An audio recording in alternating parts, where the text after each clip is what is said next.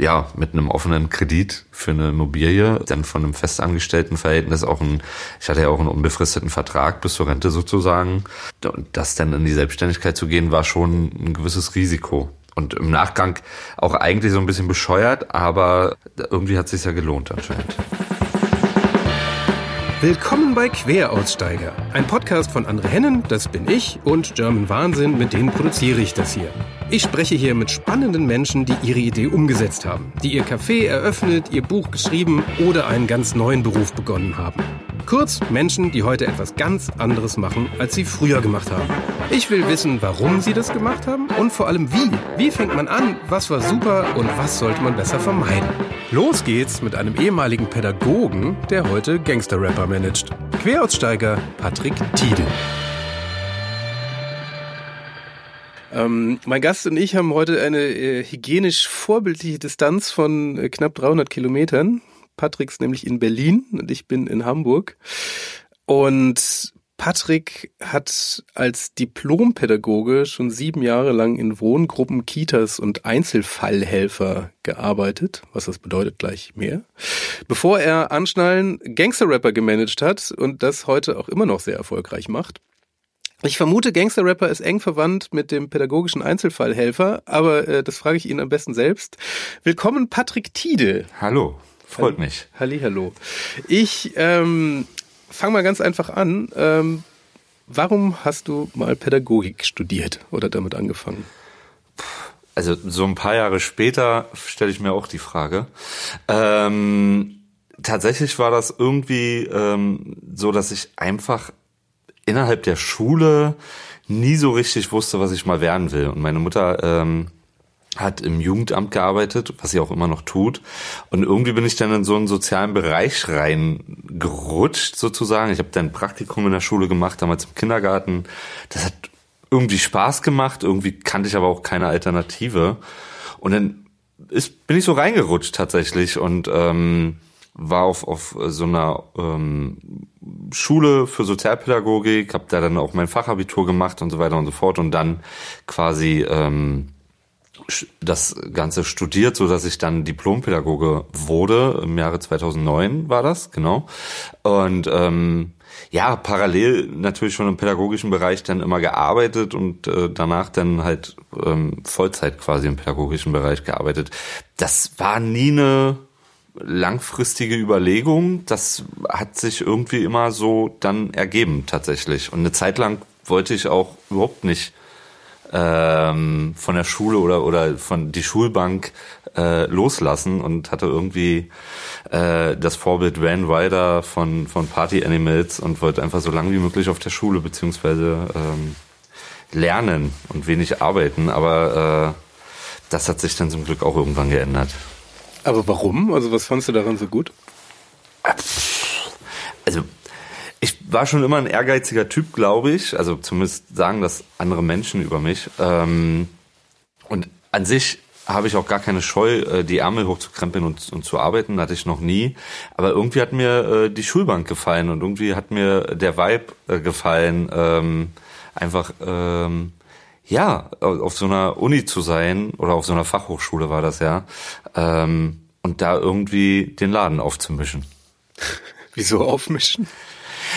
weil ich glaube immer anders war als die, der typische Pädagoge, ne? Also ich, ähm, der war hab immer Glatze und Bomberjacke getragen und meine Tonschuhe und ich glaube, wenn man sich jetzt einen typischen Pädagogen vorstellt, dann entspricht der nicht diesem optischen Bild. So und ähm, ich war dann irgendwann auch Gesamtschulsprecher und sowas und äh, was völlig paradox ist und war sogar im Studiengang Jahrgangsbester.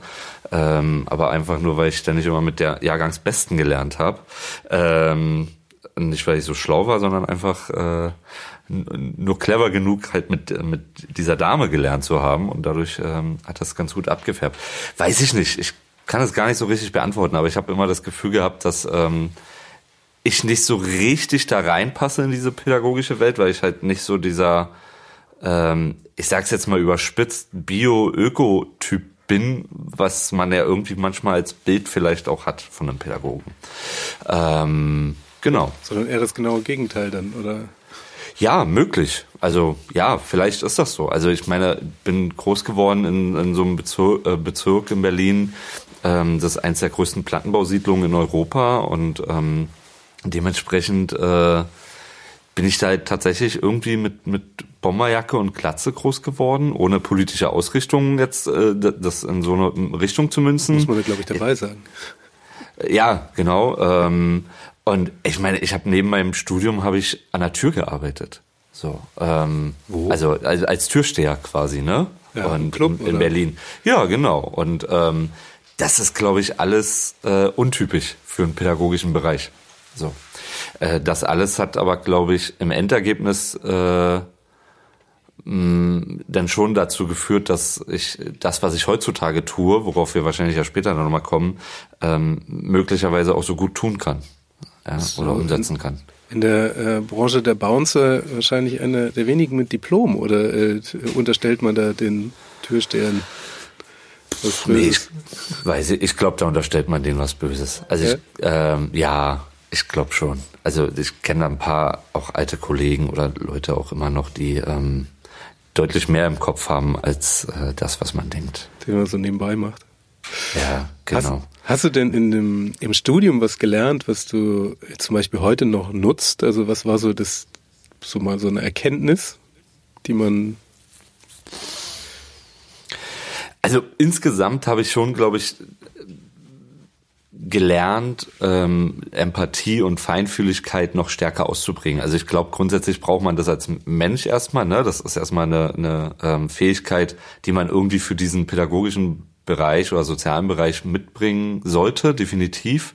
Und ich glaube, dass es in, im Zuge der, der ganzen Ausbildung, des Fachabiturs und des Studiums ähm, deutlich ausgeprägt geworden. So ähm, Und das ist, glaube ich, was, was grundsätzlich hilft. So, also habe ich zumindest das Gefühl als Mensch so und das fernab welchen welchen Beruf man dann im Nachgang eigentlich nachgeht. So, ich glaube, dass es grundsätzlich gut ist, wenn man empathisch ist und wenn man ähm, sich einfach in den anderen Menschen reinversetzen kann und ähm, halt einfach auch Rücksicht nimmt, sozusagen. Ja. Ähm, in der Theorie habe ich ehrlich gesagt wenig mit rausgenommen. Das lag aber auch schon daran, dass ich auch in den Wohngruppen oder in den Familien, in denen ich gearbeitet habe, habe ich wenig nach Buch gearbeitet, weil ich immer eher nach Gefühl gearbeitet habe. Natürlich alles das, was so mit Dokumentation zu tun hat, das musste man dann so umsetzen, weil sonst wäre ihm das in irgendeiner Form auf die Füße gefallen, weil ich ja auch viel mit Jugendämtern dann zwischendurch gearbeitet habe. Ähm, das heißt, sowas musste ich alles irgendwie machen und tun, aber alles andere ähm, habe ich immer eher nach dem Bauch und nach gefühlt nach normalen Menschenverstand agiert. Jetzt kann man sich natürlich die Frage stellen, was ist normaler Menschenverstand, ja, genau. aber äh, ey, I don't know, keine Ahnung. Äh, das kann ich dir gar nicht so richtig beantworten. Ich würde mir einbilden, dass ich ähm, dass ich oft eine gute Mitte ähm, hinbekomme, sozusagen, ja, von ja. Ähm, von ähm, von Dingen. Was hast ja. du denn mit den Jugendämtern zusammen gemacht? Naja, ich habe ja ähm, direkt nach dem Studium quasi in einer Jugendwohngruppe gearbeitet. Das heißt, da waren dann irgendwie so zwischen acht und und äh, elf Jugendliche waren das. Das war wie so ein Einfamilienhaus. Ähm, und dann habe ich in einem Schichtdienst gearbeitet, immer 24 Stunden Schichten. Wir waren insgesamt vier vier Pädagogen äh, für diese Wohngruppe und dann immer äh, gewechselt. Und dann haben wir quasi ähm, die Jugendlichen da betreut, die haben da gewohnt sozusagen, die haben nicht nicht mehr zu Hause gelebt so und wir haben dann natürlich regelmäßig mit den Jugendämtern ähm, immer wieder überprüft, ähm, wie die Jugendlichen sich entwickeln oder auch wie die Eltern sich logischerweise entwickeln, damit die Kinder, weil das ja immer das höchste Ziel, wieder eine sogenannte Rückführung ins Elternhaus. Mhm. Ähm, und das hat man dann äh, regelmäßig ähm, evaluiert sozusagen. Aber was genau. macht man da genau? Also wie sieht, also wie sieht's vorher aus, bevor das Jugendamt kommt und dann machst du? Total unterschiedlich. Das kann man ja gar nicht so pauschalisieren. Also wir hatten, wir haben Jugendliche gehabt, die, ähm, äh, die waren in der Wohngruppe, weil die Eltern komplett überfordert waren. Ähm, wir hatten aber auch, also ne und ähm, da noch gar nicht großartig irgendwas Schlimmes passiert ist sozusagen, aber sie hatten einfach eine komplette Überforderung, sind mit dem Jugendlichen per se nicht mehr klargekommen. Wir hatten aber natürlich auch ey, sexuelle Missbräuche. Ich hatte, das werde ich nie vergessen, einen Jugendlichen, den, den habe ich mit dem Jugendamt und der Polizei aus dem Elternhaus sogar rausgeholt. Ähm, ähm, der hatte, der hatte ein Zimmer mit nackten Betonwänden und hat so Hakenkreuze immer an die Wand ge geritzt, sozusagen, wirklich wie in einem Film, so, Gott. weil sein Vater quasi ähm, ein rechtsdenkender Mensch war oder ein rechtsradikaler Mensch war sozusagen und das hat er sich sehr früh angenommen. Der wusste noch gar nicht, was der da tut sozusagen und auch aus solchen Gründen haben äh, waren Jugendliche denn in so einer Wohngruppe so ja und ähm, das waren die unterschiedlichsten ähm, Gründe, warum diese Jugendlichen in solchen Wohngruppen waren und ähm, das war natürlich auch eine spannende Herausforderung, weil äh, da natürlich teilweise extreme Charaktere mit teilweise extremen Erfahrungen natürlich aufeinander geprasselt sind. Ähm, Damals war ich auch noch kein Vater, da ich das auch ganz locker teilweise gesehen mhm. und ähm, konnte locker aufspielen. Ich glaube, das hat das dann auch gemacht, warum ich äh, relativ gut und beliebt war, auch in dem Job sozusagen bei den Jugendlichen. Ähm, ey, mittlerweile weiß ich gar, ich, mittlerweile könnte ich das emotional, glaube ich, gar nicht. So, Mit aber, eigenen Kindern. Also ja, also ich bin jetzt mittlerweile zweifacher Papa, so der eine ist sieben Jahre alt, der andere ist acht Monate. Oh. Ähm, und ähm, ich glaube, emotional würde ich da mittlerweile viel zu nah dran stecken, wenn ich jetzt so, äh, so, so eine Jugendlichen betreuen würde oder einfach ja mein, mein Leben mit denen auch leben würde sozusagen. Das würde mir, glaube ich, sehr nahe gehen. Das ging mir damals schon relativ nahe immer, aber ähm, irgendwie konnte ich dann doch in meinem jugendlichen Wahnsinn ähm, genug Abstand gewinnen sozusagen oder hatte genug Abstand, ja. Das glaube ich. Aber wie, ähm, du hast es ja relativ lange gemacht dann auch. Also was war mhm. denn so, was war denn so die Einrichtung, wo du da warst? Ähm, ich habe schon die Einrichtung gewechselt. Ich war eine ich habe eigentlich nur drei Arbeitgeber quasi gehabt, sozusagen. Ich war sehr lange ähm, bei äh, dem Arbeitgeber Menschenskinder in Berlin ähm, da habe ich aber auch mehrere Gruppen durchgemacht und zum Schluss war ich in so einer sogenannten Intensivwohngruppe, wo ich dann auch Leiter werden sollte, sozusagen der Intensivwohngruppe. Intensivwohngruppe heißt, das ist so die letzte Station vor eigentlich einer geschlossenen Psychiatrie für Jugendliche. So dementsprechend heftig war das auch. Das konnte ich aber emotional wirklich nicht lange machen. Also selbst auch ohne Kinder nicht. Das heißt, glaube ich, ein halbes, dreiviertel Jahr gemacht und dann war ich wirklich ähm, unter Tränen bei meiner Frau und äh, hab dann gesagt, ey, das ähm, das geht so nicht weiter. Dann habe ich ne, erstmal ein Jahr lang. Du, das gab so, also ne, Intensivwohngruppe war wirklich Räume abgeschlossen, damit, ähm, also Küche und sowas abgeschlossen, damit die Jugendlichen äh, nicht an Messer und sowas alles rankommen. Und ähm, die hatten tatsächlich noch größere Verhaltensauffälligkeiten, um es vorsichtig zu sagen, oder pädagogisch korrekt auszudrücken.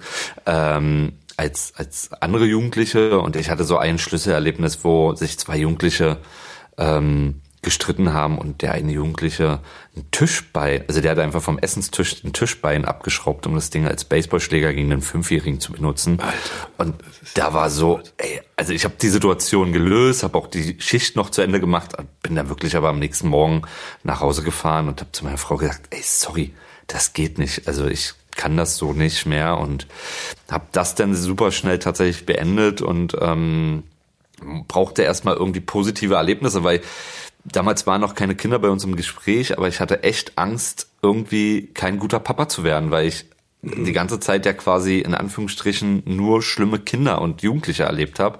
Und dann, wie es so ist, Umfelder prägen einen, dann denkt man natürlich irgendwann, alle sind so, was ja Quatsch ist. Mhm. Aber ähm, ich brauchte dann erstmal was Positives, habe erstmal irgendwie ein äh, halbes, dreiviertel Jahr in der Kita gearbeitet mit, mit äh, den kleinen Hosenscheißern, die einfach gut drauf sind. Und das in einem relativ guten Bezirk in Berlin, im Prenzlauer Berg.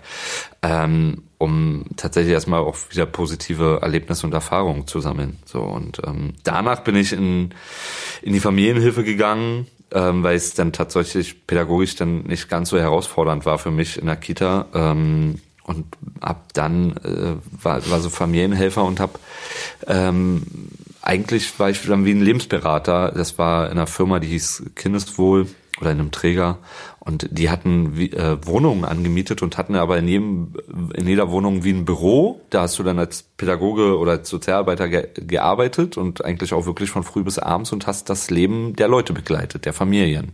Und ähm, genau, das habe ich dann noch eine ganze Weile gemacht und dann kam ähm, parallel dazu schon ähm, die, die Musik immer weiter im Vordergrund und so, dass dann meine Frau irgendwann gesagt hat, ey Schatz, das ist hier dein großer Traum mit der Musik, du kündigst jetzt mal und setzt mal auf alles auf eine Karte und machst dich selbstständig.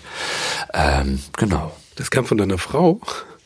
Naja, das war ja immer bei mir so ein schleichender ähm, Übergang sozusagen. Ich hatte ja. ganz früher eine Band so und wir hatten aber nie ein Management oder eine Plattenfirma. Ich habe dann irgendwann angefangen, uns selbst zu managen und irgendwann ähm, hatte ich gar keinen Bock mehr auf Musik machen und habe nur noch Management quasi für uns als Band gemacht. So, das war aber eigentlich, auch wenn man uns in der Szene ein Stück weit kannte, total hobbymäßig und habe dann angefangen parallel mit Management neben dem Pädagogendasein und ähm, hatte dann auch einen ersten Künstler und die ersten Produzenten und habe das so nebenbei gemacht, so wie so ein Taschengeld sozusagen. Und irgendwann ist es so viel geworden äh, und immer mehr geworden und dass ich ein Sicherheitstyp bin, ähm, der, ich habe immer gesagt, ich mache das so lange, ähm, das Pädagogending, ähm, bis nicht das andere wirklich vollends alle Rechnungen bezahlt. So und ähm, hm ähm, tatsächlich habe ich aber den, den äh, Wald voller Bäume nicht gesehen, weil irgendwann war es eigentlich schon so, dass ich mit dem Management die Rechnung bezahlen konnte und habe das aber einfach nicht wahrgenommen. Und meine Frau hat dann gesagt, ey, merkst du das nicht? Ähm, du solltest jetzt mal hier vollständig dich selbstständig machen. Und ich hatte dann noch ein, ein Schlüsselerlebnis, in dem auch mein heutiger Geschäftspartner ähm, im September 2014 auf mich zukam und äh, wir ab dem Moment einfach gemeinsam ähm, besprochen haben, wie wir was tun können sozusagen. Und ähm, dann habe ich Ende 2014 schon alles vorbereitet und bin zum 01.01.2015 Vollzeit selbstständig geworden. Und äh, ab da an ging dann alles sehr schnell. Aber hast du bei dem, also dein, deine letzte Station war dann in diesen äh, Familienwohn Familien, Familien genau, Familien. Also erklär da nochmal, was, was man da genau macht. Alles. Also wirklich Lebensberater, es, es klingt ähm, vielleicht ein Stück weit humorvoll oder überspitzt, aber eigentlich ist es das genau das. Ne? Wir hatten da ähm, jeder Sozialarbeiter war so für zwei, drei, maximal vier Familien gleichzeitig zuständig. Und das heißt, du bist eigentlich immer von Wohnung zu Wohnung gefahren und hast dann deren Leben begleitet mit allen Terminen und mit allen alltäglichen Herausforderungen. Da gab es Familien, die wo einfach die, die Eltern schon Probleme hatten, morgens aufzustehen, um die Kinder zu versorgen, um die pünktlich in die Kita zu bringen oder Schule zu bringen. Und dann hast du halt äh, das ganz kleinschrittig ähm, mit denen geübt. Wie das geht, morgens aufzustehen, dem Kind Frühstück zu machen, äh, Hygiene äh, durchzuführen und ähm, pünktlich loszukommen. Und ähm, das waren Aufgaben, Ämtergänge waren Aufgaben, ähm, ja, und eigentlich auch der richtige Umgang mit Kindern so. Ähm, das hat man vor allen Dingen in Berlin, also dieses Projekt war damals sehr, sehr neu. Ich weiß gar nicht, ob es das immer noch gibt, ja. Aber das war damals in Berlin sehr neu, weil man halt gemerkt hat, dass der, äh, der Staat oder äh, der Senat Berlin mehr Geld für Kinder ausgibt, wenn die nämlich aus Familien rausgenommen werden und dann eine Rückführung wiederum, dass es teurer ist. Also hat man versucht, die Kinder äh, direkt bei den Familien zu lassen und einfach ein Maximum an umfangreicher Betreuung irgendwie zu gewährleisten. Und das ja. war das denn sozusagen. Das klingt genau. ganz schlau. Haben die, wenn du jetzt sagst, ähm, also gerade diese, dieser Unterschied zwischen diesen, diesen Einzelfall und, und Wohngruppen, also das ist ja schon, ja schon mhm. wirklich relativ harte Fälle und das im Vergleich zu Kite in Prenzlauer Berg. Hast du da eigentlich, gibt's da so Gemeinsamkeiten bei den, bei den, ich sag mal, äh, wie hast du es genannt, mit den Kindern, die besonders verhaltensauffällig, verhaltensauffällig. Ähm, haben die eigentlich eine Gemeinsamkeit? Also weil, weil mich geht's, weil das, was du sagst, wenn man als, als Vater überlegt, ob man das alles so richtig macht mhm. äh, oder was so das Wichtigste ist. Gibt es eigentlich so Gemeinsamkeiten beim Thema Falschmachen? Also was, was, was für, was diese Eltern dann jeweils immer falsch gemacht haben? Oder gibt es da was? Ich überlege gerade, also habe ich nie bewusst drüber nachgedacht. Ich würde jetzt spontan und aus dem Bauch heraus sagen Emotionalität. Ja, ähm, also in jeglicher Hinsicht. Ich glaube, wenn du zu emotional ähm, in, in, überschwänglicher Art bist, dann erdrückst du natürlich dein Kind irgendwie ähm, und gleichzeitig ähm, auch in dem anderen Extrem, wenn du dem Kind zu wenig Emotionen gibst, sozusagen. Ich glaube, das sind irgendwie so Gemeinsamkeiten, dass quasi Eltern äh, ihren Kindern emotional nicht immer gerecht werden. So und ich sag ganz oft, ich ähm, war glaube ich ein mega guter Pädagoge, aber bin ganz oft äh, bin auch glaube ich ein super Papa, aber als Pädagoge mhm. äh, innerhalb der Familie bin ich total schlecht. So ähm, das kann man kann man einfach vergessen. Naja, ey, weil mein Sohn mir auf jeden Fall nicht auf der Nase rumtanzt, aber der weiß schon ganz genau, wie er mich im Griff hat. Im Zweifel, um welche Knöpfe er drücken muss, damit er ähm, sich nicht durchsetzt, das ist das falsche Wort, aber das dann schon das bekommt, was er im Zweifel irgendwann irgendwie möchte. So. Und ähm, ähm, da war ich als Pädagoge in so Wohngruppen deutlich rigoroser und äh, äh, straighter sozusagen. Ja. Wäre das theoretisch ähm, eigentlich besser? Oder eigentlich ja, nicht? Ja, theoretisch ja. ist das auf jeden Fall besser. Hundertprozentig. Aber ähm, ey, dafür ist man, glaube ich, aber auch Elternteil und dafür ja. hat man tatsächlich Emotionen, ne, die man bei einfach fremden Kindern, natürlich findet man vielleicht auch Kinder sympathisch oder nett oder was weiß ich, aber eigentlich, ich will jetzt nicht sagen, ist einem das egal, weil dann, das wäre schlecht, ne, das, das wäre nicht korrekt oder, oder äh, entsprechend dem Job. Aber ähm, du hast einfach keine emotionale Verbindung großartig zu äh, Fremden zu fremden Kindern oder Jugendlichen so, ne? Und natürlich freut mich das, wenn hab mit manchen immer noch ganz sporadisch Kontakt, wenn die mir schreiben, ey, danke dir oder hier, ich mache jetzt den Job oder das und so weiter und so fort, dann freue ich mich auch, weil es dann zeigt, dass das alles nicht so umsonst war, was man so getan hat, ja. Aber ähm, eigentlich fehlt die totale emotionale Bindung und die hast du nicht, logischerweise beim eigenen Kind, äh, ist die ja total da. Zum Thema Musik, also diese Brücke. Also mhm. warum, wenn sie sagt, mach doch das mit der Musik, das findest du eh besser, was hat dich denn bei der Pädagogik gestört? Also was war denn da, was hat dich denn da dann eigentlich nicht mehr so gepackt? Ähm, Musik einfach nur ey, besser? Ja, also man muss dazu sagen, dass Musik mich schon immer irgendwie begleitet hat. Das ist jetzt so ein Standardspruch, den wahrscheinlich jeder, der in dieser Branche was ähm, damit zu tun hat, auch immer so raushaut. Aber das war und ist einfach so gewesen. So, ich irgendwie mit acht Jahren mir meine erste CD gekauft und das war dann nicht irgendwie Pippi Langstrumpf, sondern es war Cool in the Gang. Und ähm, das heißt, ich habe irgendwie auch immer ein Bewusstsein tatsächlich für ähm, weiß gar nicht, ob das jetzt so korrekt ist, ähm, politisch ausgedrückt, aber für die schwarze Kultur gehabt, für schwarze Musik gehabt. Das hat mich schon ganz, ganz früh gecatcht so und habe irgendwie ab auch meinem 10., 11., 12. Lebensjahr dann Hip-Hop gehört und, und Rap gehört und mich mit dieser Kultur massiv auseinandergesetzt sozusagen und ich habe immer irgendwie schon mit 15, 16 gesagt, oh, irgendwann mal ein eigenes Label haben und also eine Plattenfirma haben sozusagen und irgendwie da, da was tun für diese Kultur, für diese Subkultur. Da hätte ich total Bock drauf, das ist meins sozusagen. Das habe ich schon mhm. super früh für mich selber einfach gesagt, auch wenn es nur so eine so ein Hirngespinst, so eine Träumerei eigentlich zu dem Zeitpunkt war. Ähm, und ein ganz groß ausschlaggebender Punkt ist natürlich, dass ähm, ich meine, man sieht es ja in der aktuellen Situation, wie wichtig eigentlich so eine gesellschaftswichtigen ähm, Jobs sind, wie Pädagogen oder Krankenschwestern und so weiter und so fort, ist das entsprechend vergütet worden? Auf gar keinen Fall. Und das war natürlich schon auch so ein großer Punkt, ähm, wo ich einfach relativ schnell dann gemerkt habe, ey, pff, das ist ein schöner Job, das ist herausfordernd, alles gut, Selbstverwirklichung gleich null, Wirtschaftlichkeit gleich null.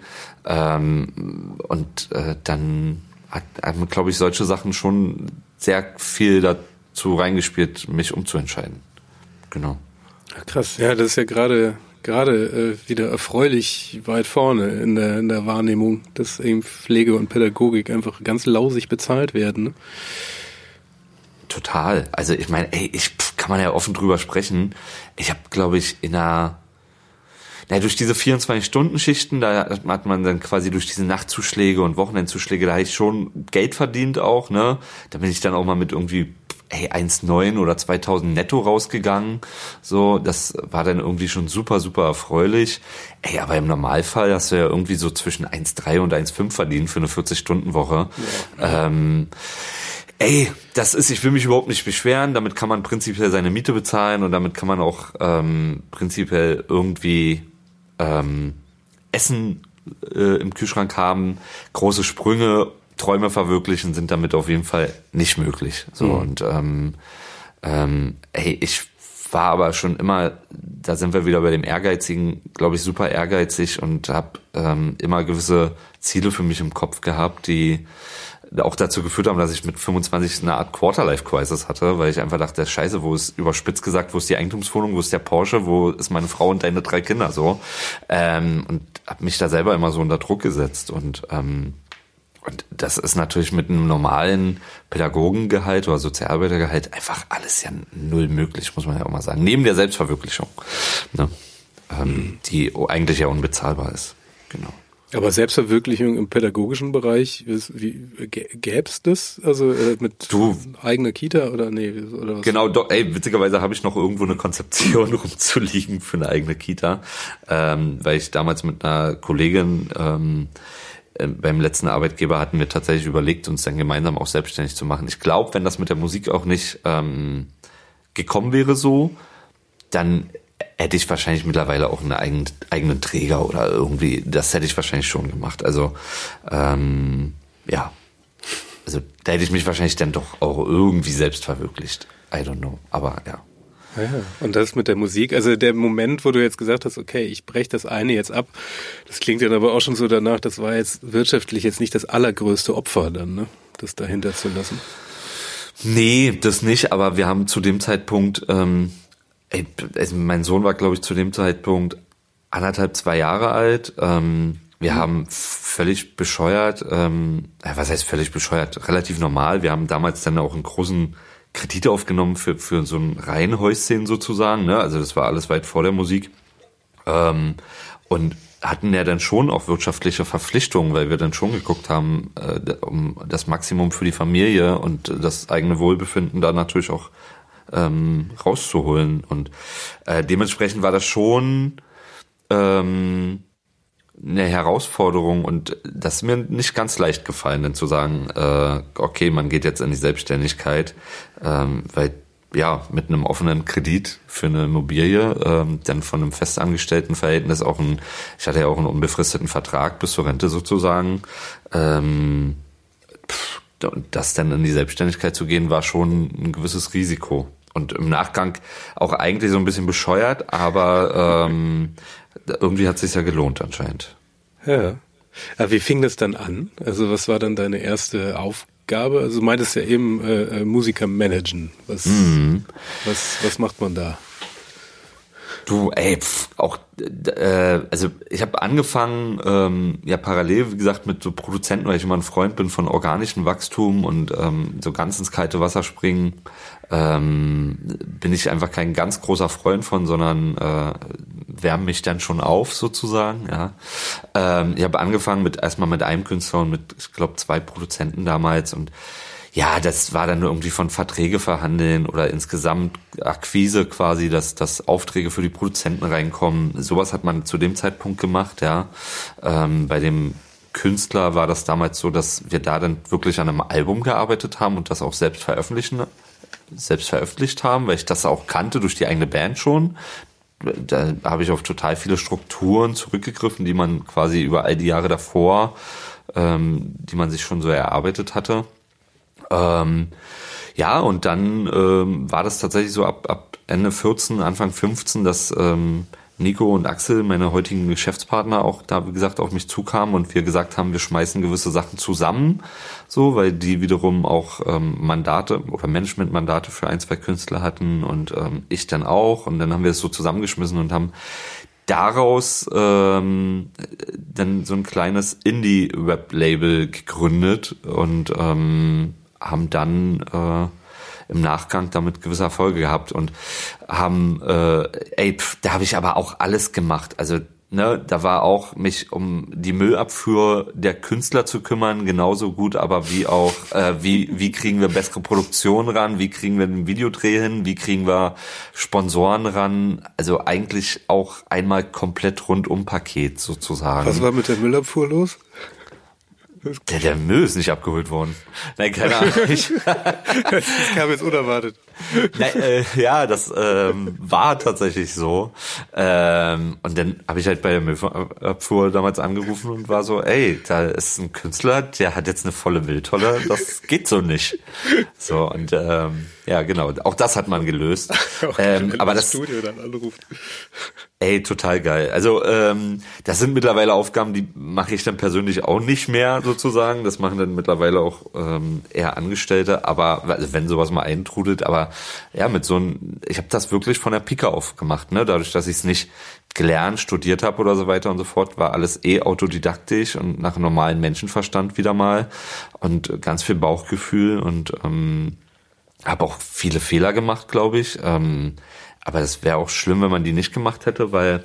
Was war ey, das zum Beispiel? Nur so viele. Ach, alles, alles Mögliche, glaube ich. Also von äh, emotionaler Unsicherheit, also ja doch emotionaler Unsicherheit. Ich hatte damals äh, eigentlich einen meiner besten Freunde zum Beispiel mit in die Plattenfirma geholt und ähm, stand für mich aber gleichzeitig so sehr unter unter Druck im ersten Jahr der Selbstständigkeit, Hauskredit. Meine Frau hat zu dem Zeitpunkt dann auch noch ihren Job zum Beispiel ähm, aufgeben müssen und ich konnte, war zu dem Zeitpunkt in gewissen Phasen nicht zu 100 Prozent aufrichtig zum Beispiel zu demjenigen und ähm, das haben wir mittlerweile so halbwegs aus der Welt geschafft, so, ne? Da war ganz lange dann auch Ruhe mit dem äh, Freund und ähm, das haben wir so ein bisschen mittlerweile jetzt aus dem Weg räumen können, beziehungsweise sind wir noch so ein Stück weit dabei, aber ähm, das sind Fehler, die ich definitiv gemacht habe, weil ich so viel Druck für mich selber hatte, ne, Erfolgsdruck, ähm, weil ich mit da wirklich in der Musikbranche mit zwei absoluten Koryphäen äh, mich zusammenschließen durfte. Ähm, und ich wollte die nicht enttäuschen und das, also da kamen tausend Komponenten zusammen so. Und ähm, das musste ich erst lernen. Und ähm, das hat was aber auch mit mit Erfahrung und mit Sicherheit zu tun in dem, was man da macht und ich glaube, es wäre was anderes gewesen, wenn ich Musikmanagement studiert hätte, ne, dann hätte ich wahrscheinlich irgendwo mein Buch aufklappen können und auf Seite 67 gucken können, ey, ach, hier steht das, mit Freunden Business, ist doof, macht man nicht. Ähm, und dann hätte ich das Buch zugeschlagen und wäre wahrscheinlich viel besser da rausgegangen. Aber ähm, so ähm, musste ich da relativ viele Erfahrungen sammeln, ähm, wo ich auch selber manchmal ähm, auch schuld war. So und ähm, da gibt's ein paar Komponenten so und ähm, ich glaube aber mittlerweile ist das alles ähm, ist das super gut gesettet. Ich glaube, Fehler muss man immer machen, so, ne? Mhm. Ähm, auch, auch wenn ich schon sehr danach lebe mit, ähm, ey, der äh, Schlaue lernt von Fehlern anderer. Ähm, mhm. Das ist schon so ein Motto von mir, aber manche Fehler ähm, kommt man auch nicht drum herum. Muss man einfach das ist manchmal machen. so. Ja, mit ja. Freunden eine Firma gründen ist aber wirklich tricky, ne? Das sagen wirklich alle, inklusive mir. Das ist wirklich, da kommen ganz verschiedene Facetten. Ja, rein, ich mit denen man vorher nicht gerechnet hat. Absolut. Ich habe tatsächlich für mich die Erfahrung gemacht, wenn aus dem Business heraus Freundschaft entsteht, dann ist das cool sozusagen, weil man quasi schon alle Fronten kennt und man weiß, wie derjenige ähm, in, in einer extremen Situation auch handelt, so, ja. Mhm. Ähm, aber mit Freunden Business machen geht nicht. Also das ist, habe ich jetzt immer wieder, da gab es noch ein, zwei nachfolgende Erlebnisse, das funktioniert nicht und das hat, das, da stecken dann doch zu viele Emotionen, glaube ich, drinne und Erwartungen, ähm, die einfach nie erfüllt werden können. Also ich glaube, das gibt immer einen Punkt dann in solcher Zusammenarbeit, ähm, der dazu sorgt, ähm, dass man in, dass eine Partei enttäuscht ist. So und ähm, dann kollidiert das quasi. Und ähm, meine Erfahrung ist, also mittlerweile ist ja aus den beiden Koryphäen, Nico und Axel damals, die mich so quasi barmherzig aufgenommen haben, ähm, haben wir ja wirklich mehrere gemeinsame Firmen und das hat sich ja auch so entwickelt, weil ich mich dann auch so entwickelt habe, wie ich mich halt entwickelt habe. Und ähm, da äh, mittlerweile ist das dann so von dem, von der kleinen Unternehmung, die wir da zusammen machen, haben die mich irgendwann ins große Ganze geholt und ähm, wir haben mittlerweile mehrere Firmen zusammen und ähm, Wieso mehrere eigentlich? Na, weil wir, wir, wir haben quasi wie so eine Dachfirma zusammen. Ähm, das, die Firma ist das Maschine und darunter haben wir verschiedene Abteilungen und das sind manchmal Abteilungen oder tatsächlich auch wirklich eigenständige Firmen äh, für unterschiedliche Bereiche, ob es eine Merchandise ist, ob es ähm, ob's Verlag möglicherweise ist oder ähm, das Plattengeschäft. Nur mal so, äh, ob man da jemanden kennt, frage ich mal so, als würde ich es nicht wissen. Äh, mhm. Welche Künstler habt ihr da so, die man, die bekannt sind? Also wir haben ähm, in der Vergangenheit hatten wir ähm, Künstler wie die 187 Straßenbande. Ich habe äh, den Kapital Bra zum Beispiel sehr jung an seiner Karriere eigentlich ähm, begleitet, bis hin zu wirklich dann den ersten ganz großen Erfolgen. Ähm, das sind so die Leute, die man aus der Vergangenheit kennt. Aktuell ist es so, dass wir Künstler haben. Contra K ist bei uns in der Firma. Den betreue ich aber nicht persönlich, aber der ist, äh, ist ein Künstler, der von unserer Firma mit begleitet wird. Ähm, Finch Asozial, ähm, wir haben gerade ähm, als Dienstleistungsservice äh, zum Beispiel eine Katja Krasavice begleitet und ähm, ganz unterschiedliche Künstler tatsächlich auch. Ähm, mein Kollege Nico ist, ist total im Dance-Bereich tätig. Da sind so Künstler wie Weiß, ähm, äh, die wir dann veröffentlichen und so weiter und so fort. Also insgesamt sind wir, glaube ich, fast 40 Angestellte, ne? Wenn wir also mittlerweile über alle Abteilungen ähm, gesprochen und das ist dann doch schon heftig, was wir da, glaube ich, in den letzten fünf, fünfeinhalb Jahren äh, zusammen aufgebaut haben. Axel und Nico hatten da vorher schon äh, quasi ihre Unternehmung und ähm, genau. Ja, aber wie ist das so, wenn man jetzt Capital Bra zum Beispiel oder, oder Contra K, wie, wie muss man sich da die Arbeit vorstellen? Also was, wie macht man das mit denen? Wie ist Weiß das? ich nicht.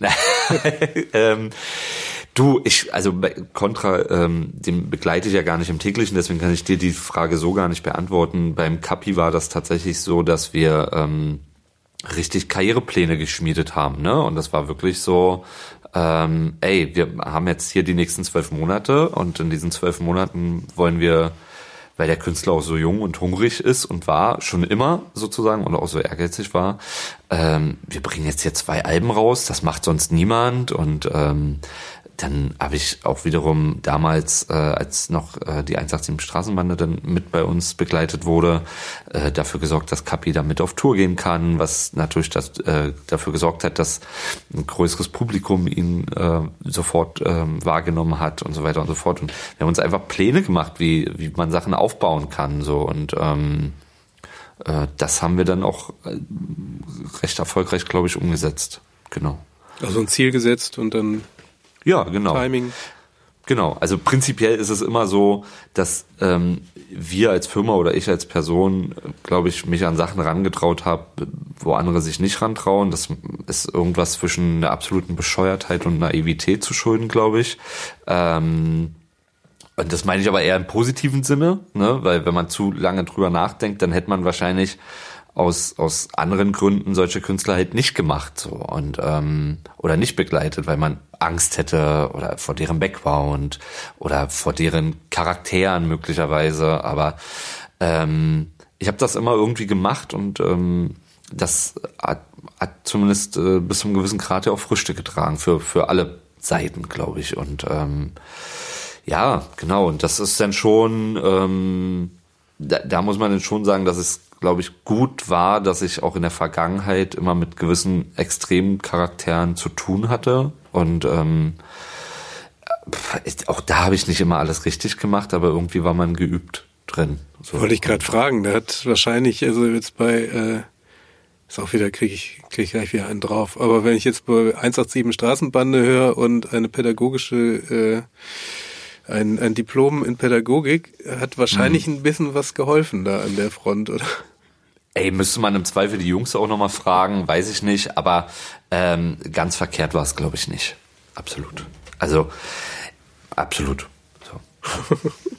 ja, ich habe gerade ähm. überlegt, aber das wäre zu sehr ins Detail und das ähm, ist dann einfach nicht richtig. Genau. Nee, das ist aber, okay. Ja, genau. Hätte nur eine lustige Anekdote mir da. Äh, ja. Ähm, ich vermute, die Frage, wie sieht der typische Arbeitstag aus, den wird es wahrscheinlich so nicht geben, aber versuch's doch gerne trotzdem mal so zusammenzufassen, wenn man jetzt überlegt, man geht jetzt in eine, zu einem Label oder möchte da arbeiten. Mhm. Wie ist denn der typische Arbeitstag, falls es also, gibt? Naja, also ich glaube, es zeichnet uns auch ein bisschen aus. Viele in der Musikbranche fangen relativ spät an zu arbeiten und arbeiten dafür natürlich auch bis tief in der Nacht. Bei uns ist es so, oder bei mir persönlich ist es so, dass ich ey, morgens aufstehe, meinen großen Sohn noch zur Schule bringe, das ist mir wichtig, weil das dann so ein paar, paar, Minuten sind, die ich zumindest mit ihm verbringen kann. So, und dann bin ich schon um kurz nach acht, äh, spätestens halb neun eigentlich im Büro, was äh, untypisch ist für diese Branche. Arbeite eigentlich erstmal ein paar Mails ab, beziehungsweise arbeite dann auch vor und dann fange natürlich irgendwie ab an, ab zehn Uhr, elf Uhr, ähm, ey, dann fängt man an, Telefonate zu führen, E-Mail zu führen, ähm, Gespräche zu führen mit den diversen Künstlern. Also wir haben ja dann doch mittlerweile relativ viele Künstler. Ähm, auch nochmal mit, mit anderen Kollegen sprechen. Man guckt immer, wie man Sachen optimieren kann, so weiter und so fort. Und dann vergeht so der Tag irgendwie. Ähm, also es ist jetzt so ein Standardtag, sage ich jetzt mal so. Und ähm, gegen 18 Uhr fahre ich nach Hause, esse auch Abend mit der Familie und dann wird aber der Laptop auch wieder aufgeklappt und dann geht das meistens so bis 22, 23 Uhr ähm, und manchmal nachts, wenn ich dem Kleinen dann noch die Flasche möglicherweise gebe, wobei das oft meine Frau eher macht, ähm, werde ich dann auch wach und gucke auch nochmal aufs Handy und beantworte dann auch nochmal irgendwie fünf WhatsApp-Nachrichten und drei E-Mails, ähm, um es am nächsten Morgen dann schon wegzuhaben. Das ist so standardmäßig sozusagen. Ansonsten ist es schon so, dass man auch viel rumkommt äh, in dem Job. Also ich durfte durch diesen Job viel reisen schon, ähm, was was ähm, was mich auf jeden Fall nachfolgend geprägt hat und beeinflusst hat. Ähm, und und ähm, auch, also ja, genau, also man ist sonst auch relativ viel unterwegs und führt tausend Gespräche eigentlich und versucht eigentlich mhm. ganz viele Sachen zusammenzuführen, die ähm, für mich total logisch erscheinen, für andere dann nicht. Und ähm, Wahrscheinlich viel genau. Konzertmanagement und sowas dann, ne? Ja, genau, wobei das dann schon auch spezielle Leute machen bei uns in der Firma oder äh, externe Leute, die man dann ranholt. Ähm, bei mir persönlich geht's dann wirklich schon eher um, um äh, Strategie, Kommunikationsstrategien, ähm, Businesspläne und ähm, das große Ganze wirklich nach vorne zu treiben. So. Genau, das hat sich dahin entwickelt. Also früher habe ich tatsächlich auch noch sogenannte, zum Beispiel Label Copies, das ist eigentlich so ein Stück Papier, wo eigentlich alle Daten drinne stehen von so einem Musikstück, auch noch selber ausgefüllt. Mittlerweile, das mache ich dann auch nicht mehr selbst. Das machen dann Kolleginnen und Kollegen. Ähm, früher habe ich auch noch Promotion selbst irgendwie gemacht und äh, Medienpartner selbst angerufen. Auch dafür haben wir mittlerweile Leute, weil ich dann wirklich eher gucke, das große Ganze nach vorne zu treiben, für die Künstler und auch für die Firma logischerweise. Ja. Genau. Was war denn so das Spannendste in dem, in der, in der, also jetzt so in der Musikzeit, sage ich mal so, die coolste Anekdote? Ey, tausend Sachen spannend zu sehen. Also das war spannend zu sehen, dass wir mit so einem Album wie Palm aus Plastik, was ähm, damals Bones und Raff ähm, in einem absoluten Genie Zeitraum geschaffen haben, das so zu begleiten, sozusagen, dass man damit eigentlich nachfolgend mal drei, vier, fünf Jahre in diesem Genre musikalisch geprägt hat, sozusagen. Das fand ich im Nachgang super spannend. Ne? Also das haben die Jungs ja musikalisch geschaffen, so, dass wir haben es an der Seite quasi begleitet. Ähm, äh, das, ich finde es immer spannend quasi und herausfordernd, ähm, junge Typen und äh, Frauen an einer, an einer, zu entdecken und mit denen einen gemeinsamen Weg zu gehen, bis dahin, dass die halt einen wirklichen Erfolg haben so und dann im besten Fall auch einen großen Erfolg haben. Ich, ähm, das liegt aber auch immer daran, dass ich glaube ich, ich war nie Bayern München Fan, sondern ich fand als Kind immer Dortmund cool und ich glaube, das äh, bildet sich so ein bisschen auf den Charakter auch äh, aus, dass man, dass ich dann für mich ähm, äh, also ne, wir haben nie große Künstler gesigned, um die dann einfach irgendwie so zu arbeiten, sondern wir haben immer, wir waren schon immer eine sogenannte Development-Firma und haben relativ jungen Künstler für uns gewonnen oder wir sind immer früh quasi mit Künstlern zusammengekommen und haben immer darin die Herausforderung gesucht, das zu entwickeln mit denen zusammen. So und das ist, glaube ich, echt mit das Spannendste und ähm, wenn man dann merkt, so dass die ersten äh, Erfolge brodeln. Das ist eigentlich das Coole, ne? Nicht die ganz, ganz großen Erfolge, weil irgendwann ist es so eine Art Selbstverständlichkeit so ein bisschen, aber ich habe bei Finch werde ich nie vergessen, haben wir letztes Jahr, das war das das erste Konzert im Frühjahr von ihm in Hamburg, ausverkaufte kleiner Laden Hamburg, ähm, ähm, ich glaube Grünspan war das.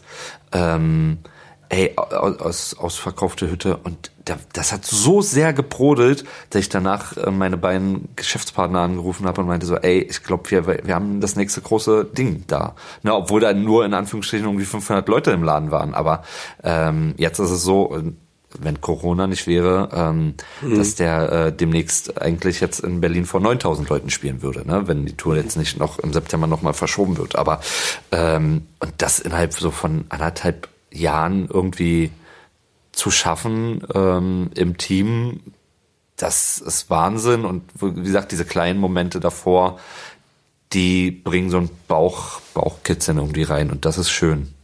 Das klingt doch schön. Wenn du, wenn du jetzt jemanden hast, der jetzt, ähm, also es ist tatsächlich so ein bisschen die Abschlussfrage schon, ähm, ja. wenn du jetzt alles mal nimmst, also die, die Pädagogikstudium, dann die, die Arbeit, äh, die, den Wechsel in die Musik, Management, das alles nimmst, ähm, und du hast jemanden, der sich jetzt gerade überlegt, soll ich was ändern, soll ich, soll ich mich verändern oder ist das gut oder ist das schlecht?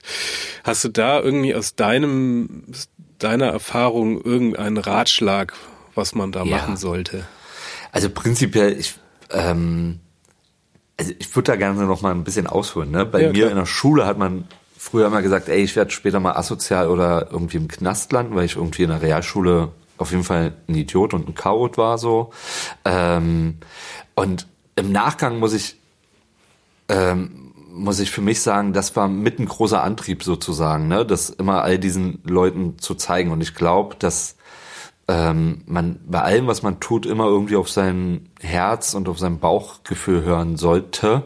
Äh, ab und zu sollte man natürlich den Kopf schon einschalten, aber prinzipiell sollte man, glaube ich, immer auf sein Herz hören und äh, nicht so darauf hören, was andere über einen sagen, was man kann und was man nicht kann, sozusagen. Und ich glaube, dass auch sowas wie schulische Leistungen nur bedingt aussagefähig sind und das total wichtig ist ähm, ähm, und unter Einbringung aller Aspekte quasi ähm, schon dann auch irgendwann ein gewisses Risiko zu fahren, um, um sich selbst zu verwirklichen. So, ähm, ich glaube, dass es super wichtig ist ähm, für einen selbst. Und du hast ja auch ähm, vorhin im, im Vorgespräch, glaube ich, ja auch gesagt, ne, dass, dass viele Leute total unglücklich sind in ihrem eigentlichen ähm, Job. Und ich glaube, das könnte man alles vermeiden, weil jeder hat hat einfach seine Talente und seine Fähigkeiten und das, was er einfach gut kann. Jeder hat das so. Und ähm, ich glaube, es gilt nur äh, herauszufinden, ähm, was kann man gut, um das dann ähm, gut einzusetzen. Hm. Und ähm, und so ist es äh, das bei mir. Das fällt mir zum Beispiel total schwer bei meinen Jungs so, ne? Ich sehe den da in der Schule und denke mir so, ey, pff, ganz ehrlich, ähm, eigentlich ist viel wichtiger, ganz andere Eigenschaften irgendwie zu fördern, als, äh, als jetzt irgendwie ähm, Mathe. irgendwas in Mathe zu machen. Also, ne, ich will das jetzt auch gar nicht runterreden nee, und ähm, also ich, ähm, das ist alles wichtig, aber ähm, irgendwie aufs, aufs Leben so richtig wirst du da ja nicht ganz so vorbereitet. Und ich glaube, das kommt noch auf ganz andere Eigenschaften und Fähigkeiten und Fertigkeiten an im Leben.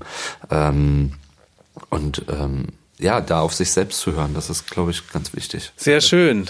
Vielen Dank, Patrick. Toll, das war echt großartig. Das äh, freut mich, hat mir auch Spaß gemacht und ähm, ja. Toll. Cool. Das war Queraussteiger für heute. Ich bin André Hennen und sage German Wahnsinn vielen Dank. Falls ihr Verbesserungsvorschläge habt, schreibt uns gerne auf Facebook oder Instagram. Also bis nächste Woche.